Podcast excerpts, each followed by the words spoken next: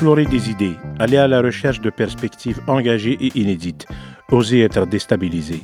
Cela implique de faire entendre des voix de différents horizons et du même élan de parler des voies possibles pour penser le monde autrement. C'est l'invitation que vous fait en dialogue le baladeur de la revue Relations. À chacune de ces parutions, place à des rencontres stimulantes et originales avec des invités qui croisent les regards et qui décortiquent des enjeux cruciaux pour aller plus en profondeur et ce en lien avec l'apparition de nos différents dossiers thématiques. Mon nom est Mouloudi Dir, je coordonne le secteur Vivre Ensemble au Centre Justice et Foi et je suis membre du comité de rédaction de la revue Relations. C'est donc de la part de toute l'équipe de cette revue Relations que je vous souhaite la bienvenue à ce balado. J'accueille d'abord Nicolas Salé, qui est professeur au département de sociologie de l'Université de Montréal.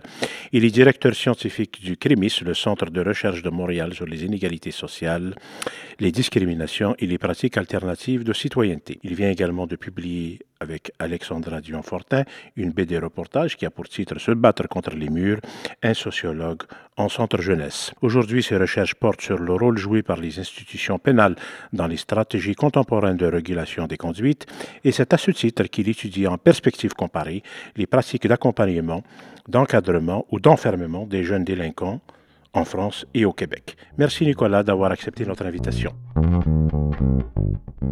Alors, c'est le moment de vous présenter notre deuxième invité à ce podcast, Geneviève Dick, qui est détentrice d'une maîtrise en philosophie de l'Université de Montréal. Sa recherche a porté sur l'importance de l'inclusion des voix marginalisées historiquement et politiquement dans la délibération démocratique. Geneviève Dick a également enseigné dans l'enseignement collégial.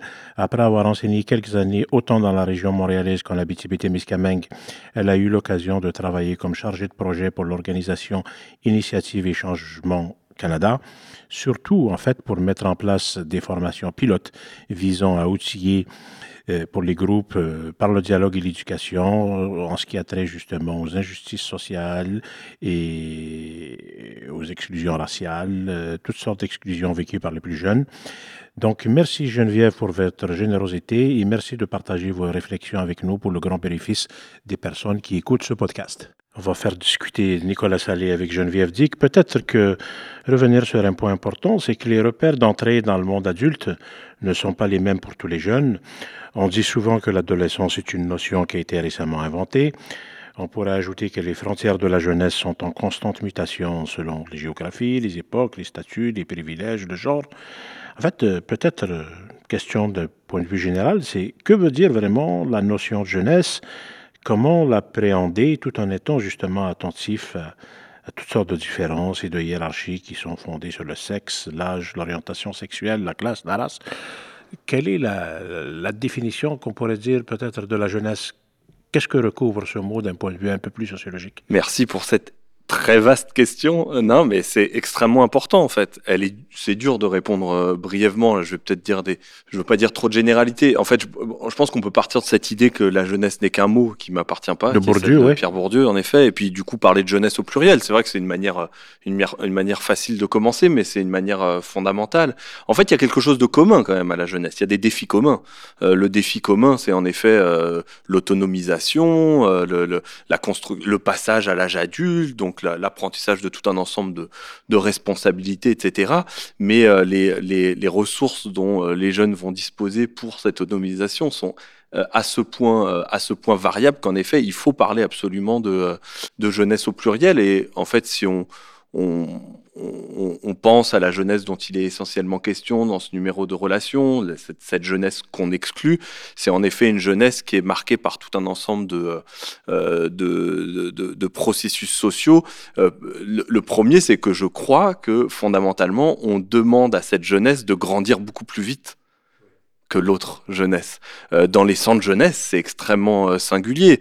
Les, jeunes sont rappelés à leurs responsabilités extrêmement tôt, et beaucoup plus tôt que tout un ensemble d'autres euh, d'autres adolescents qu'on, dont on va laisser euh, vivre leur période d'adolescence. D'ailleurs, on, on, considère souvent sociologiquement que la, jeunesse c'est un âge de la vie qui à s'agrandir avec l'allongement des études, etc. Et en effet, c'est vrai, c'est une réalité sociologique. Et en même temps, pour cette jeunesse qu'on exclut, paradoxalement, on, lui demande d'être responsable et autonome extrêmement vite euh, et dans des conditions sociales qui lui permettent souvent pas euh, de, le faire. Donc c'est dans les centres jeunesse, c'est très particulier d'ailleurs. Hein. on les rappelle constamment à cette responsabilité, puis en même temps, ils sont en permanence infantilisés avec tout un ensemble euh, de, dispositifs et de jeux de langage qui les renvoient un peu à leur, statut subalterne de personnes qu'on va réhabiliter, etc. Mais donc euh, oui, je pense que en effet, euh, il est extrêmement important de penser les jeunesses au pluriel. Geneviève là-dessus? Ben, en fait, je suis tout à fait d'accord par rapport à l'espèce de contradiction entre on leur demande de, on les responsabilise énormément, puis en même temps on les infantilise de, en, en, en, mettant tout un dispositif de, contrôle. Euh, j'ai trois frères qui sont blancs, puis qui ont fait un paquet de niaiseries. Puis en, étant tutrice, par exemple, de, des jeunes de l'équipe de football au Cégep du Vieux-Montréal qui sont en majorité euh, euh, racisés, euh, je, faisais des parallèles en disant, bon, ben écoute, ils ont fait un paquet de niaiseries, mes frères, mais pour les mêmes niaiseries, ces jeunes-là sont interpellés par la police. Alors que pouvait avoir un policier qui passait pas loin puis il riait là, quand il voyait ce que les autres faisaient. Donc, qu'est-ce que cette espèce de ah, que jeunesse se passe pour certains et euh, pour d'autres que non, non, il faut qu'ils soient responsables, ils, peuvent être dangereux. Donc, il y a vraiment cette espèce de, dichotomie entre euh, une jeunesse qui, qui, est potentiellement dangereuse, puis l'autre qui, dans le fond, euh, ben, tant mieux qu'ils en profitent parce qu'éventuellement, ils vont être bien responsables, puis on va leur confier des postes à la limite plus sérieux là, dans, la, dans la vie. Geneviève dit que vous êtes formée en philosophie politique et vous poursuivez actuellement des études supérieures en travail social à l'Université du Québec à Chicoutimi. À la suite de votre décision récente de déménager sur la côte nord, une région que vous apprenez progressivement à connaître, on aimerait que vous partagiez avec nous quelques-unes de vos observations sur les réalités d'exclusion particulières que vivent les jeunes de ces régions éloignées des grands centres urbains et on peut dire comme ça, des espaces nordiques aux réalités bien particulières qui nous sont particulièrement étrangers, ces enjeux.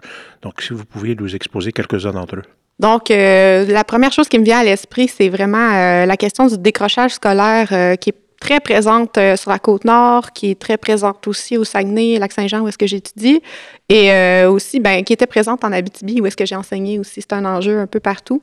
Euh, puis, dans, dans les problématiques d'exclusion, si on, parle de juste la logistique que ça prend pour rester à l'école, pour raccrocher aussi quand il y a de décrochage. Donc, il y a toute la problématique de, du transport Comment est-ce que euh, on se à l'école quand on n'a pas de permis de conduire? Comment est-ce qu'on fait pour accrocher? Comment est-ce qu'on fait pour avoir un emploi aussi sans, tout ça?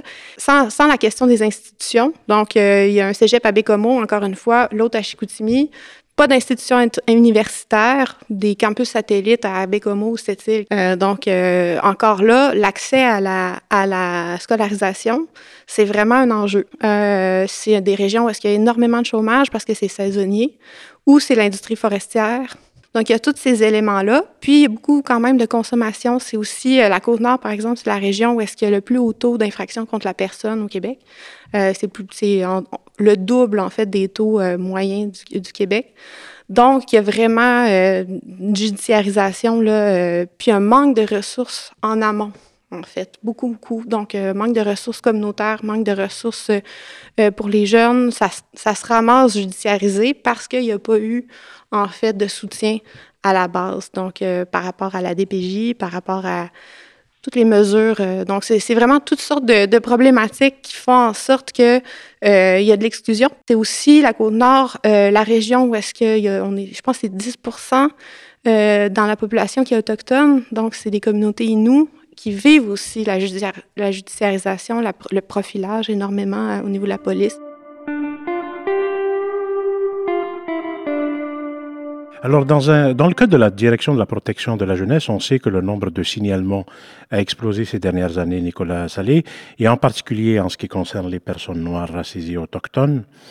Alors, je vais vous poser une question euh, directe. Comment est-ce qu'on peut expliquer euh, le nombre dans les signalements par rapport à leur proportion démographique. Moi, je m'autorise à employer le terme de fracture sociale. Qu'en pensez-vous? Fracture sociale, on pourrait. Euh, fracture raciale. Ouais, fracture raciale, merci. Euh, en effet, vous pourriez le, le préciser. En fait, je pense que euh, la, la, réflexion, c'est le rôle des institutions publiques là vous parlez de la DPJ, mais il y en a d'autres. On peut parler de la police.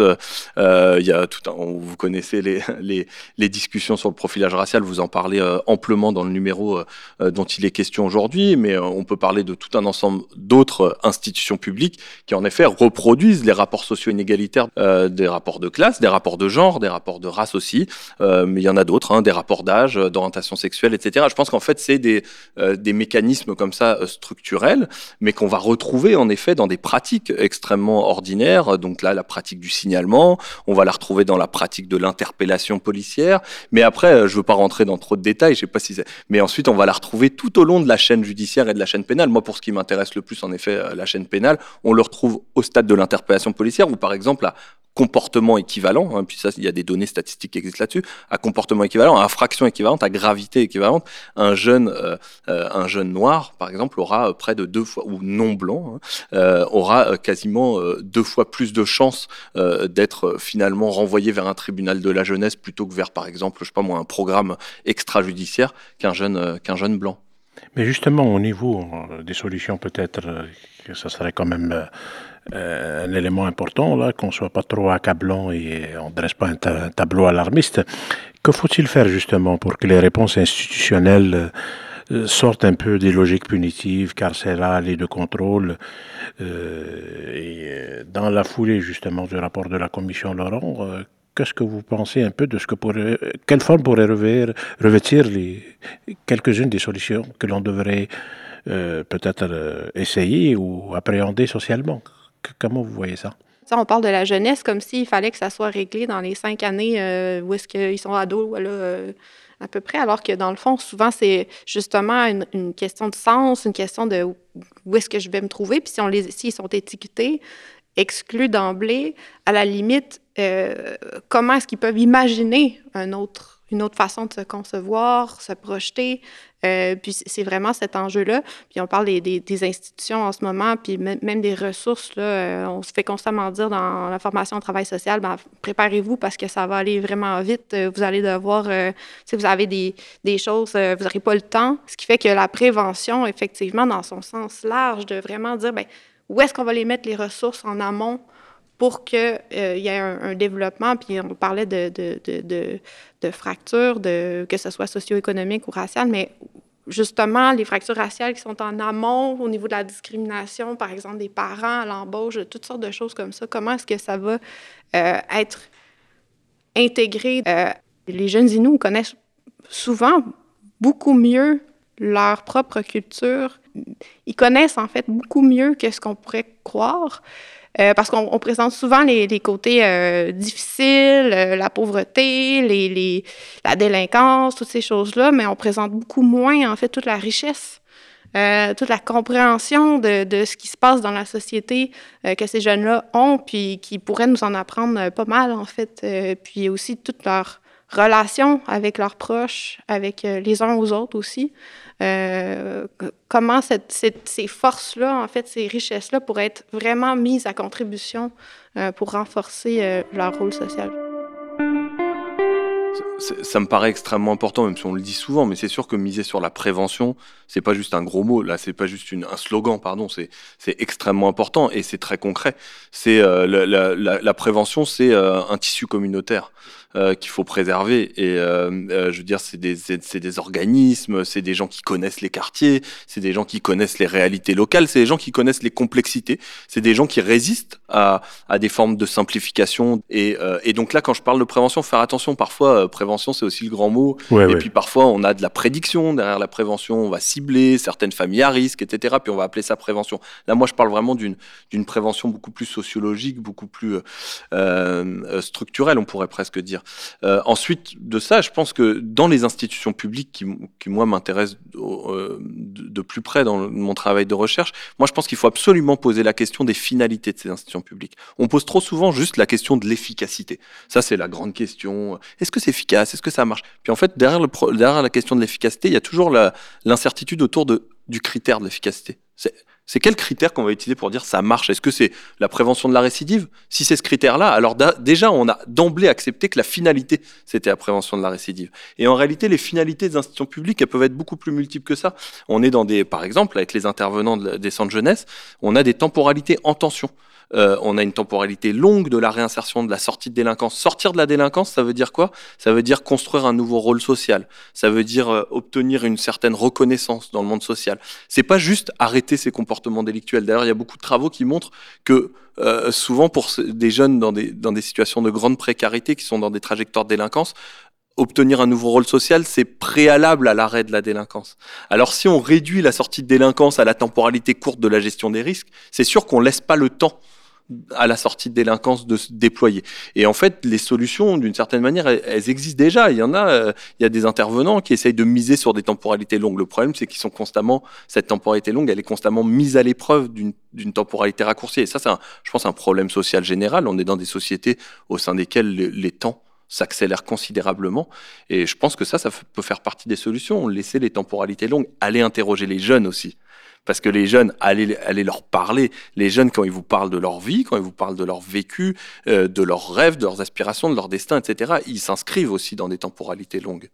Peut-être euh, une des questions euh, qui manque un peu dans notre échange actuellement, c'est la question du genre dans ce phénomène de la délinquance juvénile, de ce phénomène des bandes. J'aimerais bien que vous nous exposiez un peu la réalité des inégalités entre les sexes, comment ça opère dans, cette réalité-là? Dans ce que vous avez observé pour votre BD reportage, est-ce que la question du genre été un élément important? La question du genre, elle est cruciale en fait dans la, dans la construction des trajectoires euh, juvéniles. La BD reportage, elle porte uniquement sur des unités de jeunes garçons, mais c'est pas parce qu'il n'y a pas de filles qu'il n'y a pas de genre. Hein. ça, c'est extrêmement important. Les, garçons euh, sont pris par des enjeux et des rapports sociaux de genre, justement parce qu'ils construisent des rapports à, la masculinité, aux masculinités, etc. Et euh, il est clair que euh, les rapports de genre, c'est une dimension essentielle de la construction de, des jeunesses. Puis souvent, on a des visions extrêmement euh, euh, qui peuvent être extrêmement stigmatisantes des rapports de genre. Par exemple, on va considérer que dans les milieux populaires ou dans les milieux racisés, les rapports patriarcaux sont, sont, euh, exacerbés, etc. Alors qu'en fait, le patriarcat, je veux dire, et on le voit bien là en ce moment depuis quelques, depuis quelques années avec les vagues de dénonciation, de violences sexuelles, de violences de genre, en fait, de manière plus générale. Ça peut être aussi des violences conjugales, etc. Qu'en fait, le patriarcat, il est complètement disséminé dans l'ensemble du, du monde social et que ça pèse évidemment sur la construction des euh, identités juvéniles, la construction des, identités des jeunes garçons comme des identités des, jeunes filles et que là il y a tout un travail, je pense, d'éducation, euh, euh, à faire, mais à, un niveau extrêmement transversal dans le monde social pour sortir de nos réflexes patriarcaux. Je, pars euh, d'une, euh, d'une anecdote euh, vécue la semaine passée où est-ce qu'il y a une de mes collègues qui travaille dans, un organisme me disait ben, on vient d'avoir une formation sur l'exploitation sexuelle et il y avait un, un, vidéo sur les proxénètes puis c'est toutes des, des jeunes noirs. Puis on est au Saguenay-Lac-Saint-Jean et puis, euh, les commentaires des policiers qui étaient en formation avec eux disaient, ben, c'était des commentaires très racistes, en fait, ce qui font que, euh, avec toute, justement, la stigmatisation des gangs de rue, euh, toutes ces choses-là, l'intervention, quand on va avoir un jeune homme noir au Saguenay, si c'est ça la vision qu'on a, ben c'est souvent comme ça qu'on va l'appréhender. Donc au fond, c'est la question attentive à la question de l'inégalité entre les sexes, mais tout en étant aussi attentif aux formes que peut prendre la masculinité hégémonique, justement. Exactement. Et puis là, je trouve que c'est extrêmement important que tu aies euh, parlé de proxénétisme. C'est une des figures de la délinquance, euh, une des figures d'ailleurs de la, délinquance juvénile qui se développe beaucoup, d'ailleurs, en lien avec les, gangs de rue, etc. C'est proxénétisme. Et puis, c'est pas, je veux dire, ça, existe, quoi. Je veux dire, c'est pas un phénomène à nier. Euh, c'est un phénomène qui est complètement stéréotypé, comme, comme à chaque fois qu'on parle de délinquance, il y a des représentations complètement démesurées, par exemple, des jeunes noirs, etc. Ce qui est pas du tout conforme à la réalité sociologique du proxénétisme. Euh, il y a énormément de jeunes blancs qui s'adonnent à des activités de proxénétisme, et puis qui, en effet, adoptent des comportements masculins hyper stéréotypés avec des, formes de domination masculine qui sont extrêmement violentes pour les, pour les jeunes filles, et il faut, euh, il faut nommer cette violence-là. Euh, mais c'est pas juste le propre de ces jeunes. Ils reprennent des modèles de masculinité qui sont qui sont hégémoniques dans le monde social et, euh, qui sont et qui s'accrochent. Hein. Euh, on le voit euh, dans, les débats qu'il y a actuellement autour de la, résistance d'une certaine partie des hommes à, à, la, à, la, dénonciation des violences de genre dans, le, dans le monde social. Alors justement, on a un peu l'impression, s'agissant des groupes racisés, de certains segments de la jeunesse prolétarisée, que la violence, la contrainte, la domination, la souffrance seraient un peu les cadres, les grandes caractéristiques et le cadre premier de leur vécu le plus ordinaire et quotidien.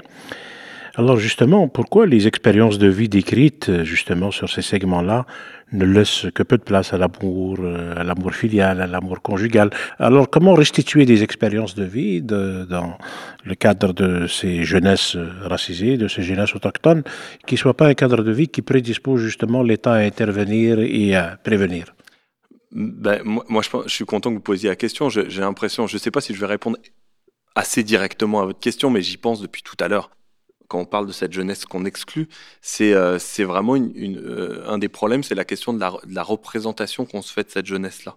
Et, euh, je, pense qu'un des, pièges, vraiment un des pièges dans nos réflexions politique, mais aussi euh, dans des pratiques d'intervention euh, très pratiques et ordinaires. C'est un des pièges, c'est la simplification, l'essentialisation, l'enfermement dans des statuts, l'enfermement dans le statut de délinquant, et puis la réduction identitaire. Ça, je pense que c'est un vrai danger. Je sais pas, moi, on prend un jeune, par exemple, j'ai rencontré moi des jeunes sur mes terrains euh, qui sont dans des dans des dans des euh, dans des trajectoires délinquantes avec beaucoup de violence, etc. Qu'il s'agit pas de nier, mais qui sont aussi des jeunes, par exemple, très politisés. Ça, moi, j'en ai croisé qui, en effet, avaient une vraie réflexion sur le racisme, etc. Et eh ben là, en, tenant compte de ça et en construisant des, euh, en construisant des, euh, des espaces de rencontre avec ces jeunes-là qui, leur permettent d'exprimer cette politisation et de l'orienter autrement que vers euh, la violence envers autrui, peut-être qu'on peut en effet avec ces jeunes-là construire un avenir plus qui peut être un, un, avenir de révolte, mais qui peut être une révolte constructive, politique, politique et et donc en fait, je pense qu'il faut, euh, derrière le statut assigné, derrière l'identité stigmatisée, il faut absolument déplier les épaisseurs biographiques et rentrer dans la complexité des trajectoires de chacun de ces jeunes. Par ailleurs, en fait, ça, c'est aussi de dire d'aller dans, un imaginaire, mais dans une réalité, en fait, euh, qui est celle de, de l'intimité des relations humaines. Euh, c'est quoi, en fait, un jeune qui peut être catégorisé délinquant ou qui est judiciarisé? Ben, en fait, de voir euh, quand on, quand on s'approche, quand on, écoute, quand on rencontre, euh, tu, vois des gens qui, par exemple, des, des, jeunes autochtones, euh, il y en a un que sa mère était malade, il est retourné s'occuper de sa mère. Et puis c'est un jeune qui a grandi en centre jeunesse, qui a, qui a vécu toutes sortes de choses, mais dans le fond, c'est ça aussi, c'est la réalité. Euh, la relation avec euh, les grands-parents, la relation, la transmission culturelle qui, qui, qui, se passe dans la tendresse, dans justement l'écoute, euh, le partage de moments, tout simple en fait, malgré le profil de la personne, puis qui sert en fait à retisser des liens, justement, recréer un rôle social une fois que bon, OK, on, change un peu de, trajectoire, on se pose des questions, puis dans la temporalité longue, justement, comment est-ce qu'on se réinsère dans ces relations-là? C'est en fait ces relations-là qui vont donner un sens, puis qui sont souvent euh, euh, complètement exclues du portrait qu'on fait moi, je, voulais je veux rajouter, puis ça va vraiment dans, dans, la suite de ce que vient de dire Geneviève, mais euh, pas d'angélisme. Hein. C'est difficile comme euh, travail, c'est difficile, euh, mais c'est justement ça, la temporalité longue, c'est prendre le temps de cette difficulté. Il y a des obstacles hein, sur le chemin de la réinsertion et de la sortie de délinquance, mais c'est justement ce temps-là et ces risques-là qu'il faut pouvoir prendre. Peut-être une question à vous deux pour finir, c'est quelle place laisse-t-on aujourd'hui dans notre société à la jeunesse militante?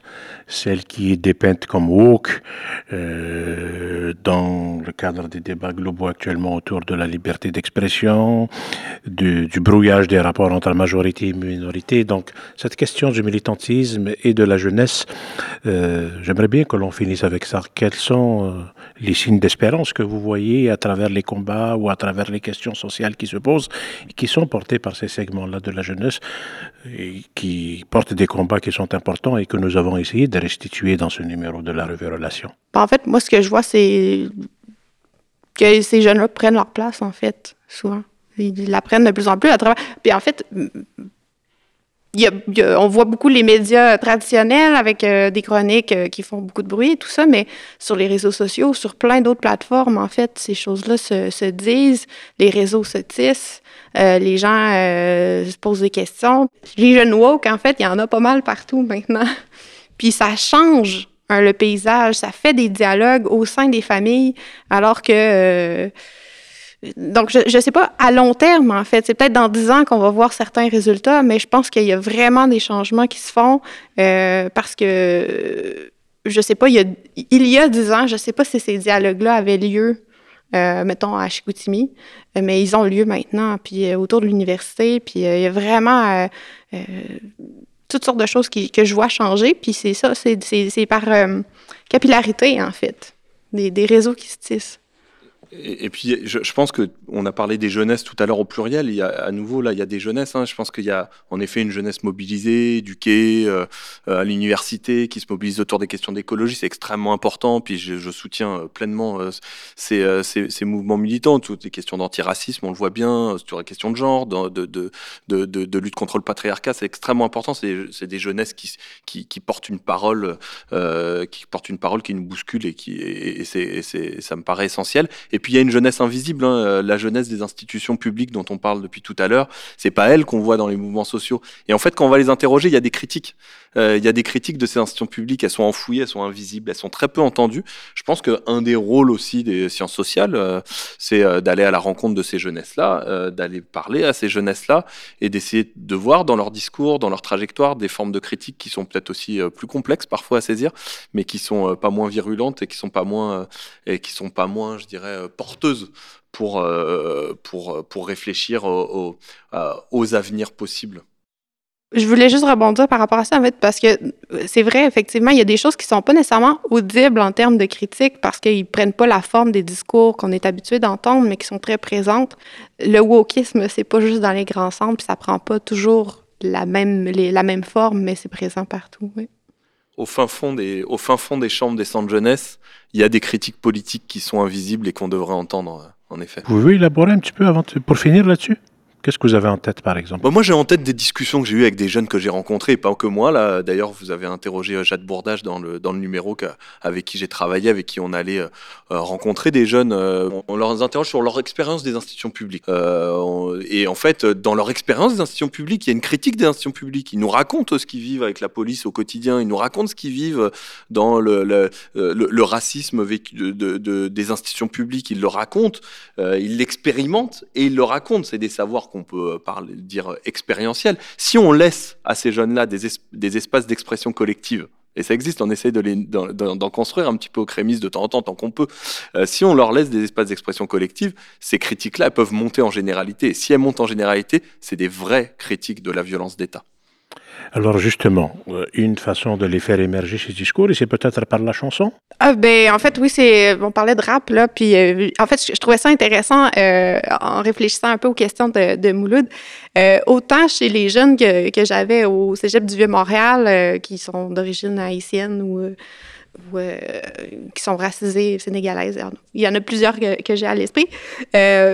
puis les, les rappeurs qu'ils écoutaient, puis ceux que euh, les jeunes autochtones qui étaient à Tadoussac euh, cet été écoutent, c'est les mêmes choses, en fait. Puis c'est, une sorte de, d'appropriation de, certaines critiques, par exemple de la police, de la brutalité policière, tout ça, euh, qui, qui, reviennent de l'autorité. Aussi, une, critique de la marginalisation, parce que au final, certaines, certains de, ces, rapports-là vont mettre en exergue un parcours qui a été marginalisé, mais où est-ce qu'on s'en sort?